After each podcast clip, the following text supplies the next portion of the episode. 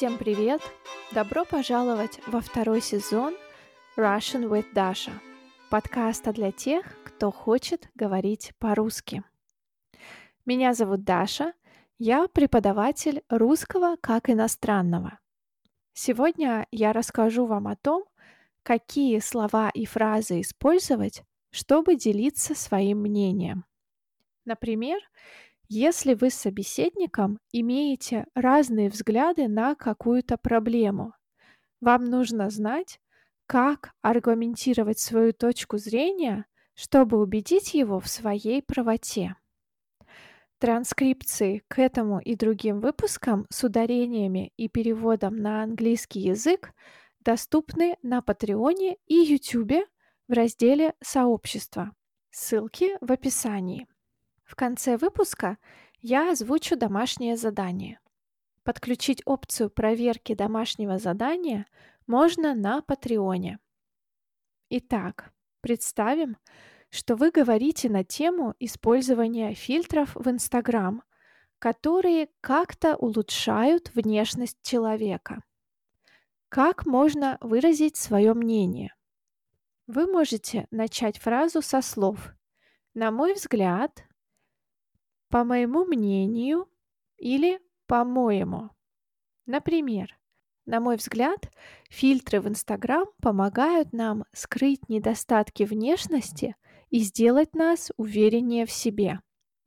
Или, по-моему, это классный способ преображения с помощью виртуального макияжа.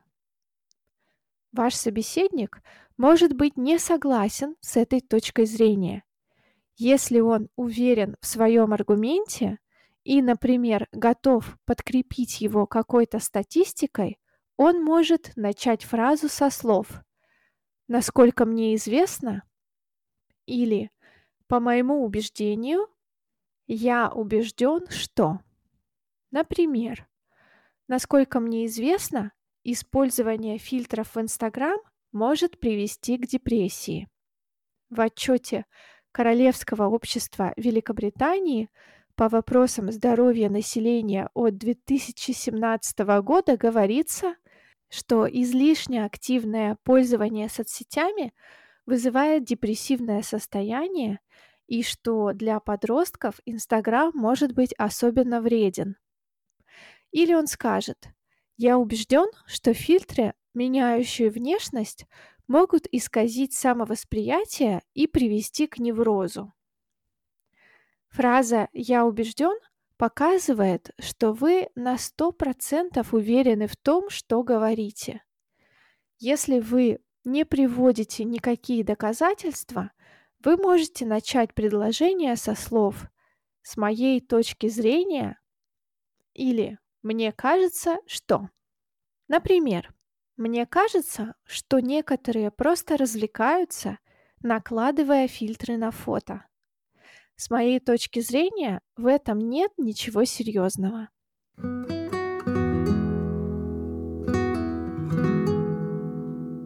Ну вот, мы научились выдвигать свой аргумент, а как согласиться или не согласиться с аргументом оппонента? Самое простое – это сказать я полностью с вами согласен. Я полностью с вами согласна, если это говорит девушка. Или я с вами не согласен, я с вами не согласна. Например, я согласна с тем, что Инстаграм-фильтры помогают нам почувствовать себя лучше в неудачный день. Если ваш собеседник выразил точку зрения, которая отражает и ваше мнение на данную проблему, вы можете воскликнуть «Совершенно верно!» «Разумеется!» или «Точно!» Или сказать «Я того же мнения» или «Я тоже так думаю». Вы можете также вставить эти фразы в середину предложения. Например, вы правильно сказали, что Инстаграм-фильтры – это тренд, потерявший популярность в нынешнее время. Многие выступают за бодипозитив, и я, разумеется, отношусь к их числу. Я тоже считаю, что не нужно стесняться морщин, седины и целлюлита, ведь это естественно для человеческого организма. Чтобы продемонстрировать, что вы не согласны, вы можете сказать «Я придерживаюсь другого мнения», «Я так не думаю» или «Я думаю по-другому». Например, ваш собеседник считает, что Инстаграм-фильтры повышают самооценку тому, кто их использует регулярно. Вы можете ответить «Я придерживаюсь другого мнения». Ведь если у человека проблемы с самооценкой, разве попытка скрыть настоящее лицо поможет обрести любовь к собственной внешности? Фильтры – это маска, за которой прячется пользователь, а полюбить себя притворяясь кем-то другим, невозможно. Если вы понимаете, что аргумент оппонента противоречит вашим взглядам, но вы не знаете, чем это подкрепить, вы можете просто сказать «Я в этом не уверен», «не уверена» или «Я в этом сомневаюсь». Вы также можете добавить в свой ответ какой-то пример. Допустим, я сомневаюсь, что подростки накладывают фильтры, чтобы отличаться от других. По-моему, с фильтрами, кардинально меняющими внешность, они теряют свою индивидуальность.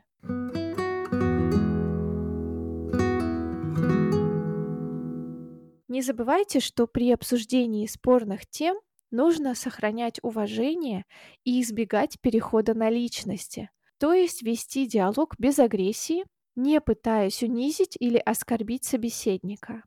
Если даже вы не согласны, попробуйте найти подходящие слова, чтобы ваш аргумент звучал убедительно. Это можно сделать, приводя статистические данные, известную цитату или факты, скажем, описывая события из мировой истории.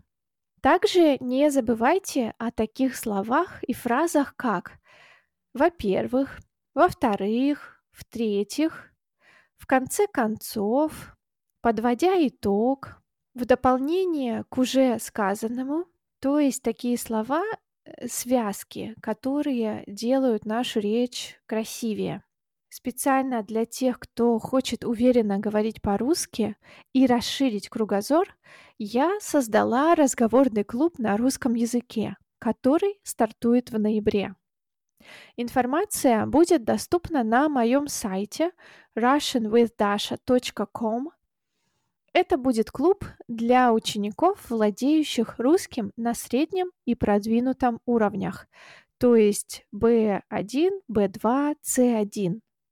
Мы с вами будем устраивать дебаты и учиться аргументированно отстаивать свою позицию на актуальные темы. Присоединяйтесь, чтобы познакомиться с любителями русского языка из разных стран мира, поделиться своим опытом и расширить словарный запас. Я уверена, что будет весело. Итак, ваше домашнее задание. Придумайте три аргумента, подкрепляющих или опровергающих следующее утверждение. После пандемии сотрудники компаний должны продолжить работать удаленно. Если вы согласны, придумайте три доказательства, почему это так. Дополните их примерами из жизни, данными статистики, цитатами экспертов или какими-то фактами. Если вы не согласны, вам также нужно будет написать три аргумента, почему это не так. Опцию проверки домашнего задания вы можете подключить на Патреоне по ссылке в описании. Надеюсь, что вам было полезно и интересно. Спасибо, что дослушали этот выпуск до конца. Я благодарю своих патронов за поддержку. Ребята, вы самые лучшие. Спасибо, что вы со мной. И услышимся в следующем выпуске. Всем пока!